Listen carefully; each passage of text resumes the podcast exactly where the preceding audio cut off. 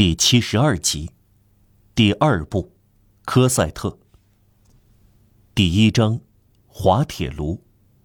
第一节，来自尼维尔图中所见。去年一八六一年五月一个风和日丽的上午，这个故事的叙述者来自尼维尔，前往拉鱼普。他以步当车，在两行树木中沿着一条铺石大道走。山冈连绵，道路起伏，像巨大的浪涛一样。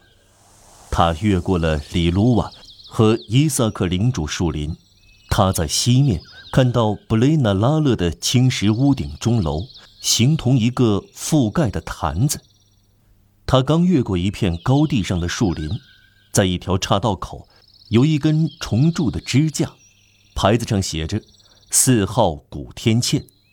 旁边是一个小酒店，门前招牌上写“四面风，埃沙堡独家咖啡店”。离开这间咖啡店，再走四分之一法里，他来到一个小山谷，谷底有一条小溪，从路堤的桥拱下流过。疏疏落落但青翠欲滴的树丛布满道路一侧的山谷，而分散在另一侧的牧场上。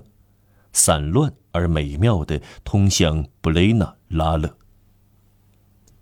道路右边有一间旅店，门前有一辆四轮车，一大束啤酒花干，一张梨，绿篱旁边有一堆干荆棘，一个方坑里石灰在冒烟。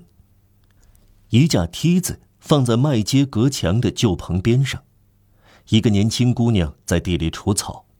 地里有一张很大的黄色海报，随风飘荡，或许是介绍游艺会的集市演出。在旅店一角，一群鸭子游曳的池塘旁边，一条铺的不好的石径没入荆棘丛中。这个过路人走了进去。他沿着一道十五世纪用难看的砖砌成的尖脊院墙走了一百来步。来到一道石拱顶的大门前。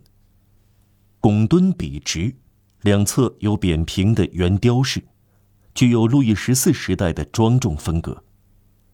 一道庄严的正面墙高踞在门上，一道与它成垂直角的墙壁几乎触到大门，却突然呈直角从旁边拐过去。门前的草地上放着三把钉齿耙。其间杂乱地生长着五月的各种花卉。大门紧闭，双扇门扉油灰剥落，有一只生锈的门锤。阳光灿烂，五月里树枝的微颤似乎来自鸟巢，而不是微风。有只大胆的小鸟，也许是发情，在一棵大树上放声鸣转。过路人弯下腰来。观察大门侧柱左边的石头中有一个圆球形的大洞，这当双扇门打开了，走出一个农妇。他看到过路人，发现他在观察。这是一颗法国人的炮弹炸出来的，他对他说。他又补充一句：“您往上看，大门上靠近钉子旁，这是大口径火铳打的洞，火铳没有穿透木头。”这地方叫什么名字？过路人问。乌格蒙。农妇说。过路人挺起身来，他走了几步，越过篱笆眺望，透过树木，他在天际看到一个高坡，上面有样东西，酷似一只狮子。他来到滑铁卢战场。